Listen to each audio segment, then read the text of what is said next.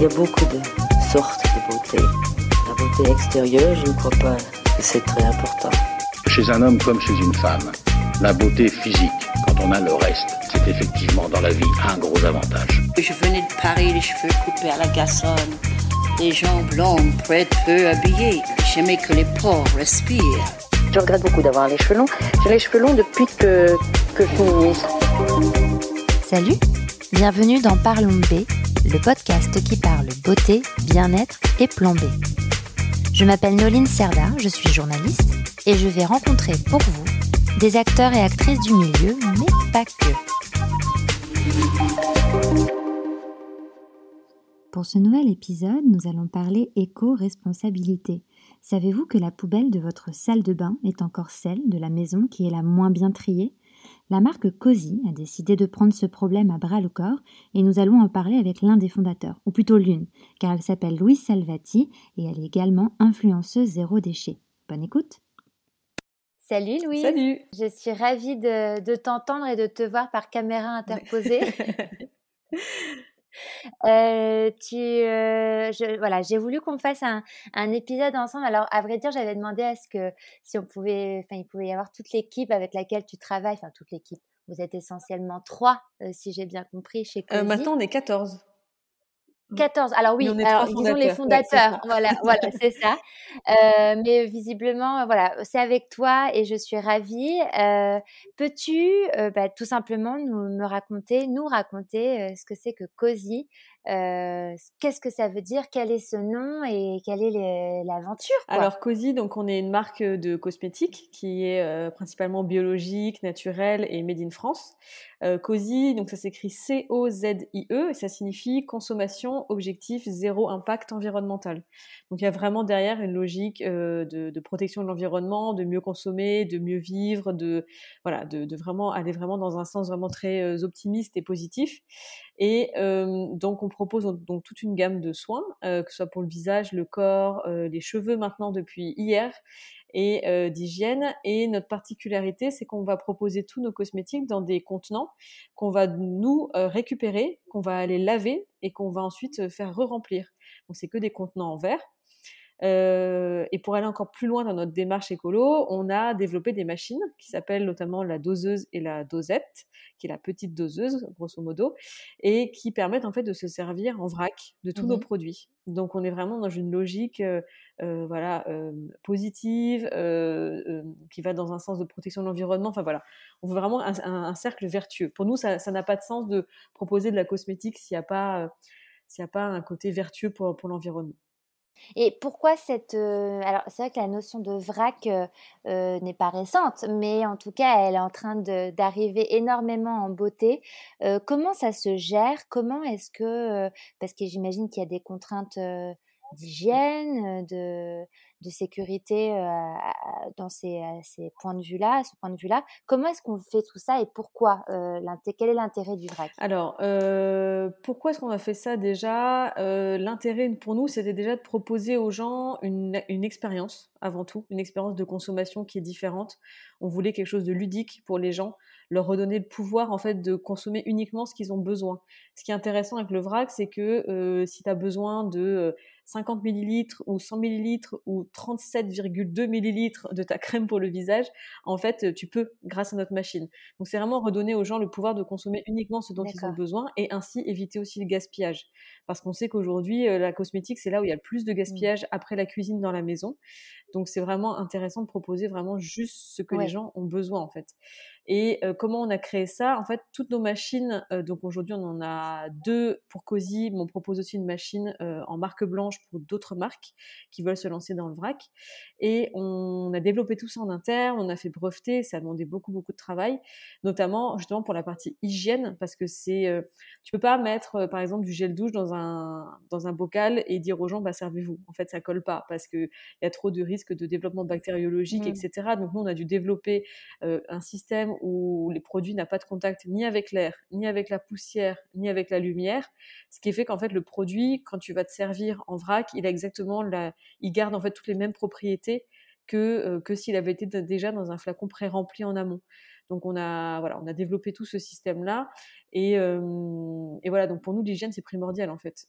c'est quelque chose sur lequel on, se défend beaucoup parce que, parce que le vrac, souvent, il y a cette image de c'est pas clean, c'est pas propre. Voilà, nous, on a vraiment fait hyper attention à tout ça. Et, et voilà, donc aujourd'hui, on, on, peut dire que y a pas, y a, avec nos machines, en tout cas, il n'y a pas de risque à se servir en vrac. Euh, vos machines, elles sont, on peut les retrouver où? Il me semble que vous avez un petit corner récent dans un endroit qui est quand même plutôt pas mal. Ça. On a la plus grosse des machines euh, qui est au BHV à Paris, dans un corner spécial beauté. Mmh. Voilà, donc c'est, il y a huit fontaines là-bas, donc c'est vraiment la plus grosse qu'on ait sur le marché. Et sinon, on peut nous trouver dans une cinquantaine de points de vente où il y a la doseuse en France. Et euh, on vend aussi tous nos produits sans doseuse dans des flacons qui sont déjà pré-remplis dans 300 points de vente en France. Donc on est pas mal répartis. On vend aussi en Belgique, au Luxembourg et en Suisse. Mais la doseuse, c'est 50 points de vente. Et alors pour remplir... D'accord, 50 points de vente. Et pour remplir le, donc c'est vos, les flacons, est-ce qu'il faut que ce soit d'abord vos flacons qu'on achète une première fois et qu'on remplit, ou est-ce qu'on peut se munir de, de, de, ses propres flacons? Alors, comme c'est de la cosmétique, c'est uniquement nos propres flacons. Tu dois acheter en mmh. fait une première fois le flacon, donc c'est 1,50€ le flacon, c'est une sorte de consigne en fait, et tu viens le remplir. Une fois qu'il est terminé, tu le rapportes au magasin et tu en reprends un propre et tu repayes pas le propre, vu que tu as déjà payé une première fois un euro. Ah d'accord, donc c'est pas le flacon que tu as acheté initialement, enfin que tu as, euh, oui, enfin que tu as, on va dire, euh, emprunté initialement, et que tu remplis au fur et à mesure. C'est que tu viens, tu le déposes et tu en récupères ça, en un fait. autre. Parce que si, euh, pour certains produits en fait qu'on propose, notamment tout ce qui est crème pour le visage, crème pour les mains, gommage, etc., tous ces soins qui sont un peu, on va dire, sensible entre guillemets, euh, on peut pas euh, faire des mélanges de l'eau en fait, parce que en fait on n'a aucune garantie que nos clients vont vraiment bien nettoyer leur, leur flacon en fait. Donc, euh, on est obligé de proposer flacons propres. Mmh. Par contre, là, on a un nouveau système. Donc, c'est la dosette, c'est la plus petite machine. Et dedans, on propose des produits qui sont moins risqués, notamment des produits où il y a de l'alcool dedans, tu vois, ou beaucoup d'eau. Et là, en fait, c'est des produits qui ont moins de risques de développement bactériologique. Donc là, en fait, les gens, on les autorise à laver eux-mêmes chez eux leurs flacons. On leur explique comment faire. Mais là, c'est moins risqué. Mais tout ce qui est crème pour le visage, etc., c'est des produits qui sont tellement sensibles et le moindre petit petite bactérie dedans, ça peut causer un problème. donc ça, vraiment, on fait super gaffe de nous récupérer, laver selon nos process. Et, et voilà. Alors ça nécessite un, un sacré changement d'habitude aux consommateurs, et, mais je pense qu'il y a une prise de conscience qui est en train de se faire, et notamment avec cette idée que la, la poubelle de la salle de bain est celle qui est la moins bien triée de toutes les poubelles de la mmh. maison. Est-ce que tu as des chiffres ou des données à nous, à nous partager ou pas? Alors, au niveau de la poubelle de la salle de bain, c'est vrai que c'est la celle qui est la moins bien triée et mmh, on ne peut pas blâmer les clients pour ça, les consommateurs, parce que c'est tellement mal expliqué sur les packaging notamment on ne sait jamais si c'est du plastique, etc., si c'est recyclable, pas recyclable. Après, on te dit, oui, mais c'est un plastique qui est recyclé, alors euh, tu peux quand même le recycler. Enfin bon, bref, il y a vraiment un brouhaha. Donc les gens, en fait, je les comprends, hein, ils cherchent pas à comprendre et c'est normal. Euh, aujourd'hui, dans la salle de bain, euh, on parle d'un sac poubelle rempli à rabord, un gros sac poubelle de 100 litres à rabord par an pour deux personnes. Donc c'est énorme en fait, c'est vraiment quelque chose qui est énorme. Et, et, nous, les, on a fait une étude, une étude indépendante qu'on a payée pour voir nous ce qu'on, ce qu'on apportait en fait à, l'environnement avec notre système. Et quand tu vas proposer un, un, contenant COSI qui va être lavé et réutilisé, tu vas réduire de 79% ton émission de CO2 par rapport à si tu le jetais. Donc il y a vraiment, vraiment une grosse réduction des émissions de CO2. Ah oui. Ouais, ouais, ouais.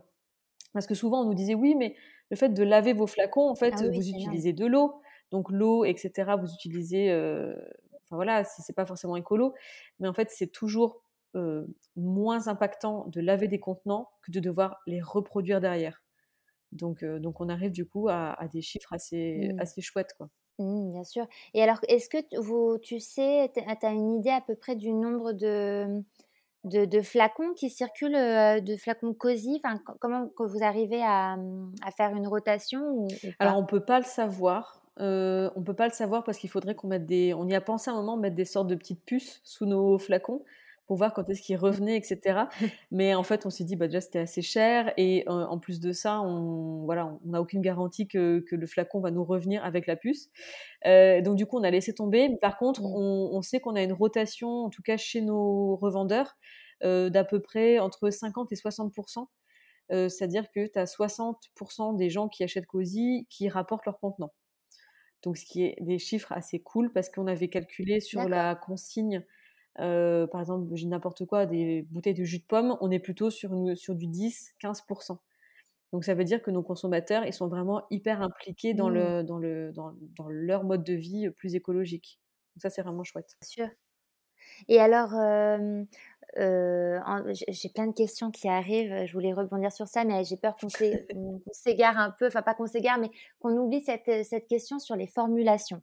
Parce que là, on parle beaucoup des packaging, euh, mais vous faites également un grand travail sur la formulation pour qu'elle soit euh, naturelle et bio, c'est ça? Comment est-ce que vous travaillez sur ça? Alors pour nous, on travaille avec des laboratoires partenaires on n'a pas de laboratoire en propre chez COSI. On a trois laboratoires partenaires en France mmh avec qui on travaille. Euh, et pour nous, il y a deux critères hyper importants. Ça va être euh, trouver ensemble des formules euh, qui soient biologiques, ça c'est hyper important, et qui ait des ingrédients français dedans. On essaye au maximum qu'il y ait le plus d'ingrédients français, euh, parce, que, parce que pour nous c'est important de rester dans du Made in France, parce qu'on sait qu'on fait des choses incroyables en France et que c'est hyper important. Par exemple, tu vois, dans la crème pour les mains, on avait la possibilité de mettre du gel de lin euh, dans, dans, nos, du gel d'aloe vera pardon, dans nos formules. Et, euh, et, on a trouvé du gel de lin en France qui a exactement plus ou moins les mêmes propriétés que le gel d'aloe vera. Donc on a préféré mmh. partir sur ça. Euh, on met beaucoup d'huile végétale française, de l'huile de prune notamment, de l'huile de chanvre qui vient de Bretagne. Donc c'est hyper important pour nous qu'il y ait des ingrédients français parce qu'on fait de très bonnes choses en France. Et, et voilà, donc c'est surtout sur ça qu'on va travailler sur les formules. D'accord. Et est-ce qu'en termes de sensorialité, euh, euh, le, fait que ce soit en vrac et donc dans des mmh, euh, en mode refill comme ça, est-ce que les textures sont différentes ou est-ce que il y a une problématique en termes de texture et donc de sensorialité? Ou est-ce que c'est pareil que pour toutes les soins non, c'est pareil en fait parce que nos produits sont, ils sont comment dire conditionnés dans des sortes de poches, euh, des poches où le produit reste frais dedans et, garde vraiment toutes ses propriétés. Donc même en termes de sensorialité, euh, on a vu euh, notamment, on, on a un mmh gommage, un gommage pour le visage et c'est vraiment exactement la même chose. Il sèche pas, c'est vraiment exactement la même chose. non, il n'y a pas de différence. D'accord. Mmh Ok. Et alors, donc tu on parlait tout à l'heure de, ces consommateurs qui reviennent déposer leurs flacons, qui sont assez engagés et conscients de, ce qu'ils font. quels sont tes conseils Parce que tu es une experte quand même en parallèle pour, pour tout ce qui est zéro déchet. D'ailleurs, peux-tu nous en parler un peu plus de ta vocation? Je ne sais pas si on peut parler d'une vocation, mais dans ton dévouement dans le zéro déchet. Alors moi, je suis, euh, j'ai voilà, j'ai adopté une vie zéro déchet depuis 2000, 2014, euh, on va dire à peu près fin 2014. Euh, ça a vraiment été une prise de conscience pour moi parce que voilà, j'étais, j'étais très consommatrice, etc. Et je faisais pas vraiment gaffe. Et un jour, je me suis rendu compte que bah en fait, il y avait pas d'autre possibilité que de commencer à m'y mettre quoi en fait. Et ça a été une révélation et depuis euh, depuis voilà on, vogue euh, dans une vie zéro déchet à la maison. Alors il y a des hauts il y a des bas hein, c'est jamais parfait. En ce moment avec le confinement c'est pas la folie mais voilà on fait du mieux qu'on peut. Et, euh, et voilà donc pour moi c'est hyper important de d'adopter des gestes mais sans me prendre la tête. En fait je veux pas que ça devienne tu vois un une problématique de vie où je commence à être frustrée, etc. C'est voilà, moi ça ça m'intéresse pas. Mmh. Donc je veux le faire, mais de manière fun et optimiste. Donc c'est pour ça qu'avec Cozy ça colle bien parce que c'est exactement ce qu'on essaye de faire en fait. Mmh. Et alors concrètement, est-ce que tu as des, des conseils à nous donner Et puis surtout, qu'est-ce qui t'a fait réaliser en 2014 qu'il fallait que tu passes au zéro déchet? Parce que le zéro déchet, c'est quand même c'est compliqué, enfin, c'est intense dans notre société. Alors, qu'est-ce qui m'a fait me rendre compte? C'était en 2014. Alors, c'est une histoire très, très cliché, mais c'est la vérité. J'étais à Noël avec ma famille et j'ai commencé à observer le nombre de cadeaux qu'on m'avait offerts les emballages cadeaux qui ne servaient à rien, puisqu'ils ont une durée de vie d'à peu près 5 mmh minutes, et la montagne de déchets en fait que ça avait produit. Et je me suis rendu compte, je me suis dit en fait, je suis pas la seule à fêter Noël aujourd'hui. On doit être des millions, voire des milliards dans le monde, donc ça doit être plus ou moins la même situation. Donc coupler ça au niveau mondial, c'est juste abominable en fait. la vision que mmh. j'ai eue, c'est vraiment, je me suis dit c'est pas possible en fait. Alors qu'on pourrait faire différemment, je suis sûre. Et j'ai commencé à chercher, à trouver des options, etc. Euh, j'y suis allée vraiment très très franco, au début très extrémiste. Et après, je suis revenue un peu en arrière en me disant bon bah ok, ça, ça me procure pas de plaisir de faire ça, donc je vais arrêter de le faire. Ça, par contre, j'aime bien, donc je continue de le faire. Bah, j'ai révolutionné toute la maison, quoi. C'était, euh, euh, tu vois, les courses en vrac, vraiment, où, où, tout était en vrac. Je m'autorisais pas à acheter des choses qui n'étaient pas en vrac. Tout ce qui était emballé, je n'en voulais plus. Enfin, c'était vraiment, j'étais vraiment allée loin. Et, euh, et voilà, je, je, voulais absolument faire vraiment zéro déchet, vraiment zéro zéro. Et en fait, bah, et tu y es parvenue? C'est juste pas possible dans notre société. J'y suis parvenue pendant euh, pendant une bonne année, une bonne année, une année et demie, mais au prix de frustration euh, terrible, tu vois. C'était devenu euh, beaucoup trop extrême. Et, et j'y prenais plus de plaisir, tu vois. Donc je me suis dit, je préfère revenir en arrière sur plein de trucs euh, et kiffer ma vie en fait, et pas du tout aller dans, dans l'extrémisme que je m'étais imposé. Et, euh, et, voilà, donc on est revenu en arrière sur pas mal de trucs, et voilà, aujourd'hui on a trouvé un bon équilibre. Après, on a une, on a une petite fille, tu vois, qui est arrivée il y a deux ans et demi, donc euh, elle est zéro déchet, tu vois, t'es plus du tout dedans, quoi.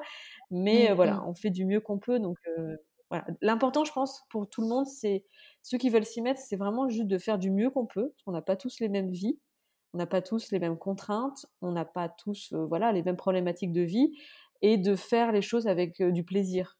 Tu vois, de pas mmh. s'imposer. Euh, par exemple, ne t'impose pas de te faire ta lessive maison si ça te saoule en fait. Ne le fais pas. Mmh. c'est mmh. pas grave en fait. Donc voilà, il faut il faut le faire avec le sourire. C'est le seul, le meilleur conseil que je puisse donner. Et est-ce que tu as, c'est un très bon conseil, mais peut-être est-ce que tu as deux, trois chose que l'on peut tous faire, qui est accessible à tout le monde et qui est euh, les choses qui sont assez faciles. Euh, euh, bah, tu vois, dans, cette, dans ce podcast, j'aime beaucoup poser cette question de plan B parce qu'on cherche tous des, des alternatives pour mieux consommer, avoir un impact plus positif et notamment en beauté. Et j'aime bien demander quelles sont les solutions à chacun. Toi, quels seraient, à ton avis, les, les meilleurs conseils les plus accessibles pour tendre vers du, pas du zéro déchet, mais en tout cas une meilleure consommation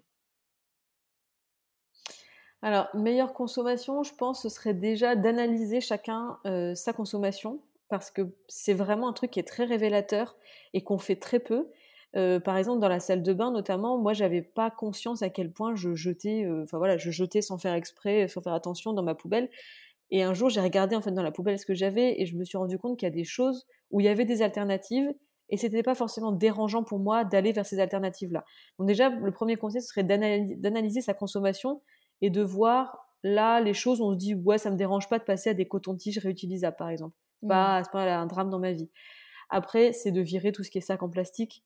Parce que ça, je pense qu'aujourd'hui, on a tous au moins euh, trois tote bags qui traînent chez nous, euh, qu'on reçoit à gauche, à droite. Donc, euh, voilà, tu vois, donc ça, c'est des choses qui sont assez euh, basiques et qui sont assez accessibles. On met ça dans son sac à main, son sac à dos, le coffre de la voiture, donc c'est pas trop compliqué pour moi.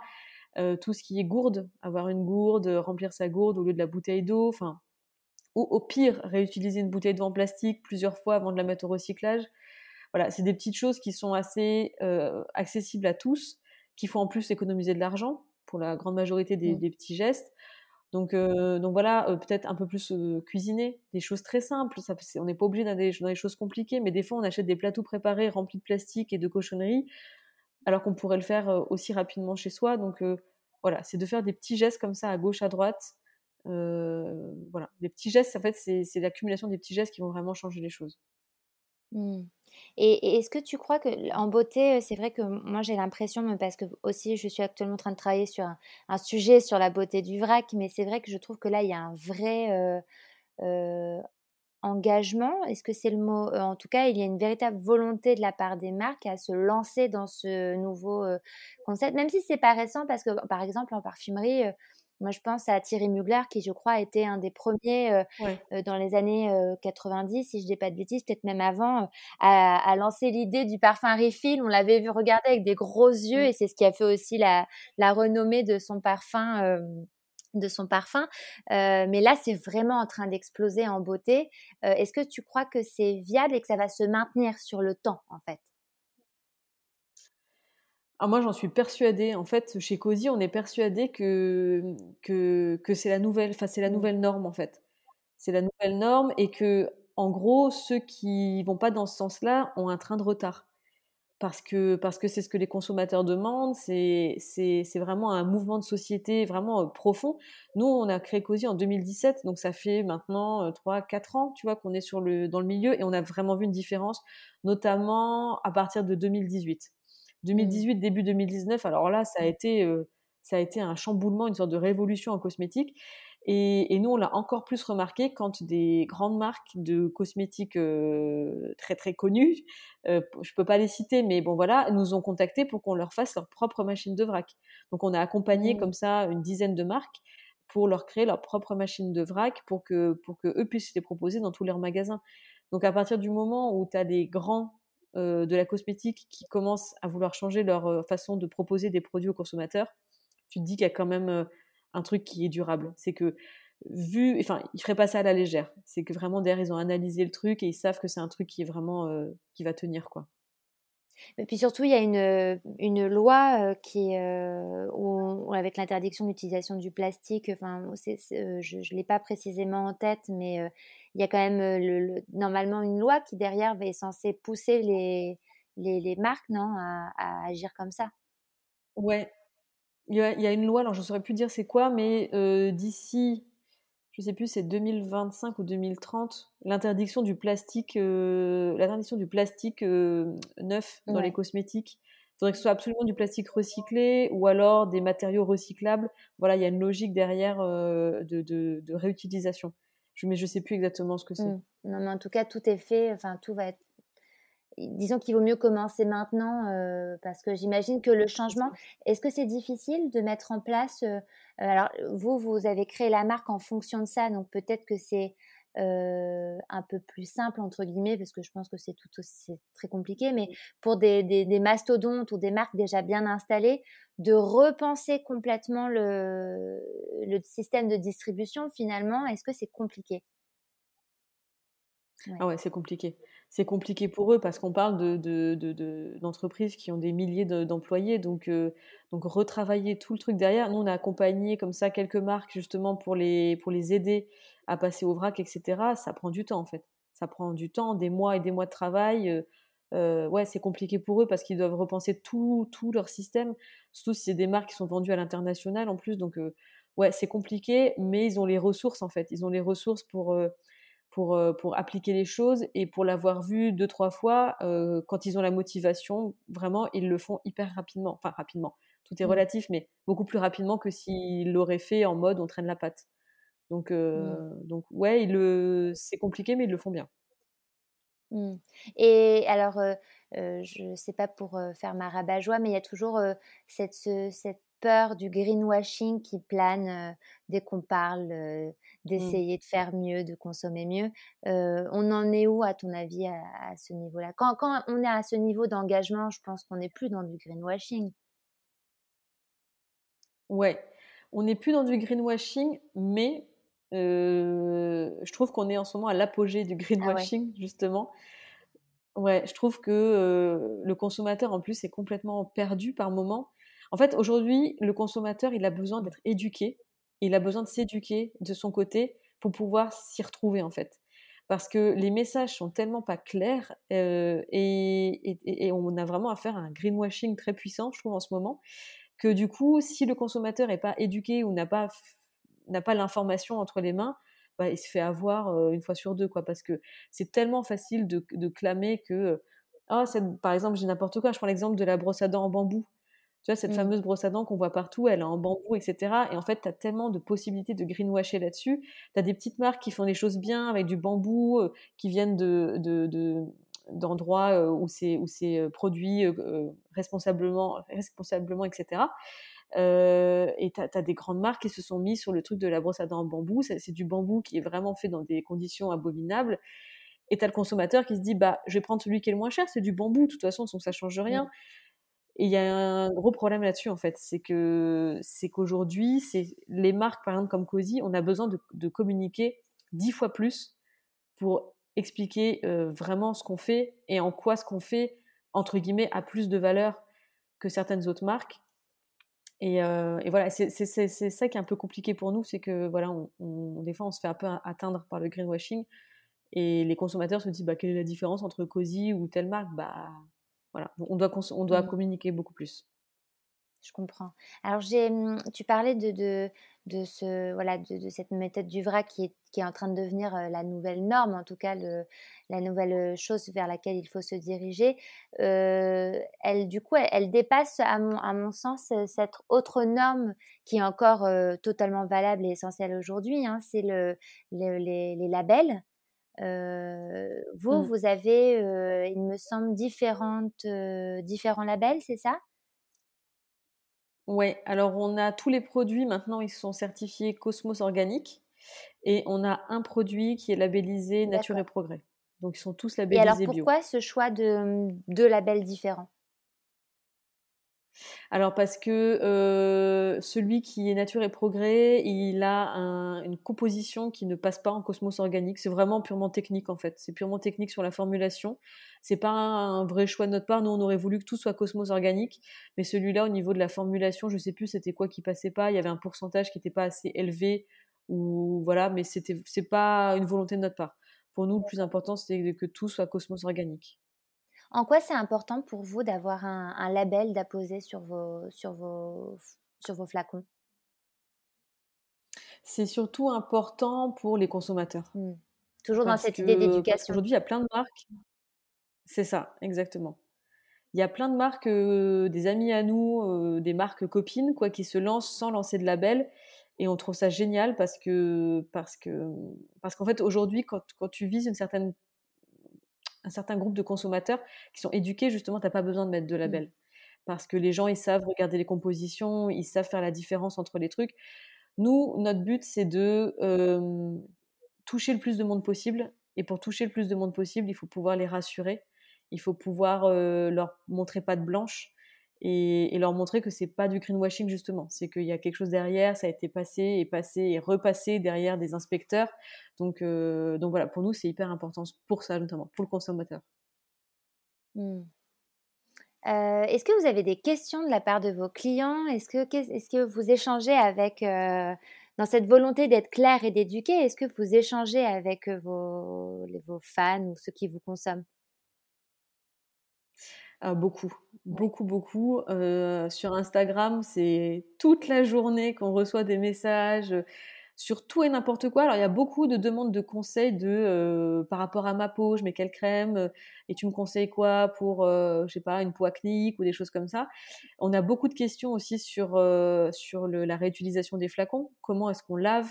Comment est-ce qu'on récupère? Est-ce que c'est hygiénique? Donc, il y a beaucoup, beaucoup de réassurance. Nous, on passe notre temps à rassurer le client sur notre fonctionnement, sur euh, l'hygiène euh, du process, etc.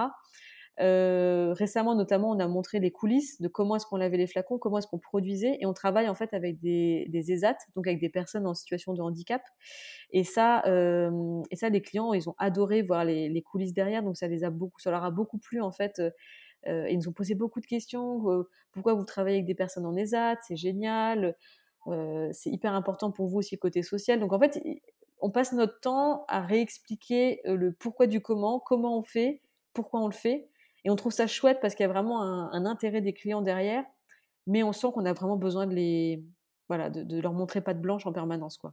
Et de les rassurer. Okay, tu sens qu'il y a une, une défiance. Ouais, ah ouais, ouais, ouais, ouais, ouais, ouais. ouais même les plus fans, hein, même les plus fans qui nous consomment, euh, qui consomment tous les produits, ils aiment bien quand même être assurés de savoir qu'ils font les bons choix, que, que derrière, c'est pas, c'est pas des bêtises, il y a vraiment des gens qui travaillent, qu'il y a un mmh. côté hygiénique, qu'on fait pas les produits dans la salle de bain, dans notre cuisine, avec notre cuillère. voilà, il faut vraiment beaucoup, beaucoup montrer, montrer l'arrière, quoi. Comment est-ce que tu expliques cette crainte, cette, oui, cette crainte? Je pense que ça vient du fait que ces dernières années, il y a eu beaucoup de scandales, de scandales par rapport à des ingrédients. On a parlé des, des comment on appelle ça, des perturbateurs endocriniens un moment. Donc là, c'était la panique auprès des gens. Ils voulaient plus du tout consommer de produits. Ils avaient peur des perturbateurs endocriniens. Puis voilà, en fait, je trouve ça super que les médias en parlent parce que ça permet aux gens de se réapproprier leur consommation. Mais des fois, c'est un peu fourre-tout. On mélange mmh. tout. Et, et en fait, il y, a une panique après les gens, ils savent plus faire la différence. Donc, trop d'informations, des fois, ça, ça, embrouille en fait tout le monde. Et les informations ne sont pas assez précises, quoi, parce qu'elles sont là pour, pour, pour, pour, être pour tout le monde. Donc, les médias n'ont pas non plus le temps d'aller dans la précision. Donc, il y a eu beaucoup de scandales sur les laits solaires, sur les produits pour bébés, sur les dentifrices, sur donc les gens, en fait, aujourd'hui, maintenant, ils se disent, OK, je veux bien consommer. Alors, ah ouais, les déodorants, ça a été euh, les sels d'aluminium, etc. Je me souviens, le scandale. Donc les gens, en fait, ils veulent plus se faire avoir. Donc quand ils se disent, OK, je, je m'y mets, bah, je m'y mets bien, quoi. Donc euh, je plus me faire avoir, donc je suis un peu méfiant. Je comprends. Quelle est ta vision de la beauté et euh, est-ce qu'elle a évolué cette vision avec le temps? Ouais, elle a énormément évolué, notamment euh, bah, déjà depuis, euh, depuis l'adolescence, ça c'est sûr. C'est plus, je suis plus dans, la même, dans le même état d'esprit aujourd'hui. Et depuis que je suis chez Cozy aussi, pour moi, la beauté, c'est avant tout le bien-être en général. Mmh. C'est, chez Cozy, par exemple, tu vois, on, se faisait la réflexion la dernière fois, pour nous, on, aime bien prôner la vie en général. Et la vie, ça passe aussi par des étapes du changement cutané notamment les rides, la cellulite, les vergetures, toutes ces petites choses-là qui font que voilà, on évolue, on vieillit, on grandit, etc. Pour moi, c'est des choses qui, ont, sont plus problématiques en fait aujourd'hui et on proposera jamais des produits pour aller contre tout ça. Et c'est des choses pour moi auxquelles moi je crois vraiment profondément. Je, je pense qu'aujourd'hui la beauté c'est avant tout un état d'esprit, un bien-être intérieur, que ce soit psychologique aussi on parle pas assez du bien-être psychologique, mais ça, ça, influe énormément sur la beauté aussi extérieure. Donc je pense que mmh. c'est vraiment global. C'est global et c'est pas que euh, c'est pas que se mettre une crème, tu vois, un sérum. C'est au-delà de ça. Euh, c'est être bien en général, bien manger, prendre soin de soi. C'est ça pour moi la beauté. Et j'aime pas, je ne crois plus en une beauté unique tu vois, la beauté, euh, la beauté euh, typique. Euh, voilà, je, ne crois plus en ça. Je pense qu'il y a que tout le monde est beau en fait à sa manière et qu'on a tous que c'est notre différence à chacun qui fait qu'on est beau. Mmh. Bon, c'est un peu perché. Tu parlais de non, c'est pas perché. Et puis je pense que on est de plus en plus à, à penser, je crois, en tout cas, on se dirige de plus en plus vers ça et c'est beaucoup plus sain en tout cas. tu disais que que tu mmh, que ça que ça a évolué? Qu'est-ce qui a changé par rapport à ton à ton adolescence ou il y a quelques années? Ah bah à l'adolescence, j'étais incapable de sortir pas maquillée. Ouais. Tu vois pas maquillée, coiffée, ultra sapée, talons hauts, tout ça tout ça, c'était improbable pour moi de tu vois, même le week-end et tout, je passais des heures en salle de bain. Aujourd'hui, en fait, je, je, me suis libérée de tout ça, tu vois, parce que je me dis, c'est pas ça qui fait ma personnalité, en fait. C'est pas. Oui, j'aime bien me pimper, tu vois, de temps en temps, euh, me dire, bon, bah voilà, aujourd'hui, je sais pas, j'ai envie de, voilà, d'y aller à fond. Il y a des jours où je me dis, non, en fait, je suis bien comme je suis, en fait. Je pense c'est. Alors, je sais pas si c'est avec la vieillesse, tu vois, ou j'en sais rien, mais c'est un côté d'acceptation de, qui on, de qui on est vraiment, tu vois, et de se dire que ça, ça se joue ailleurs, en fait. Ça se joue pas que sur l'apparence extérieure ça se joue aussi ailleurs et que, et que voilà, que c'est ok de se dire qu'on on fait comme on en a envie. Et je trouve que quand j'étais ado ou même jeune femme, c'était pas du tout ça. J'avais une sorte de pression sur les épaules que j'ai beaucoup moins aujourd'hui. Mmh. Tu disais que tu étais maman depuis deux ans, c'est ça? Euh, c'est ça. Quelle est C'est une, un petite fille, petit garçon? Une petite fille. Ah, et alors, euh, l'idée de transmission, est-ce que tu, justement, toutes ces notions, est-ce que tu y penses déjà? Moi, elle est petite, mais... Euh ah ouais, j'y pense beaucoup. Mmh. J'y pense beaucoup parce que, bah, parce que déjà c'est une fille et malheureusement on n'a pas beau dire ce qu'on veut, une fille elle aura toujours beaucoup plus d'injonctions dans sa vie qu'un homme. Donc il y a déjà beaucoup de choses tu vois, sur lesquelles on a travaillé avec elle. Par exemple, tu vois, il y a encore des remarques des fois qu'elle reçoit. C'est une petite fille, hein, tu vois, donc elle a, que deux ans et demi, elle a déjà des remarques de tu serais plus jolie en robe. Euh, euh, fais-toi euh, fais-toi des couettes. Ah, ah ouais. tu mets des baskets Oh, ça fait un petit peu garçon manqué. Tu vois, des choses comme ça. Et à chaque fois, je me dis, mais c'est pas possible en fait. On, travaille beaucoup là-dessus avec elle en lui disant, tu sais, t'es es belle comme t'es. Euh, tu seras toujours la plus belle à nos yeux et t'as fait ce que tu veux en fait.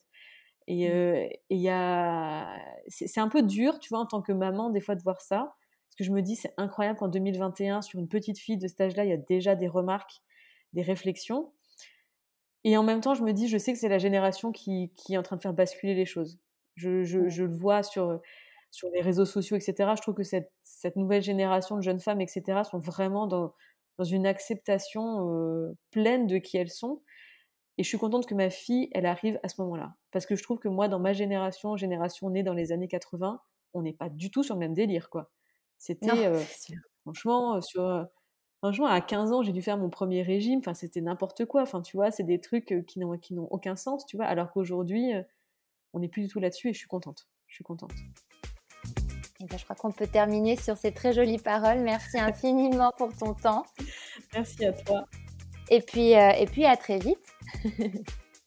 Ça marche. Merci beaucoup. Salut. Salut. N'hésitez pas à aller faire un tour sur le compte Instagram Parlons B Podcast parce que la beauté ici, ça s'écoute, mais ça se contemple surtout.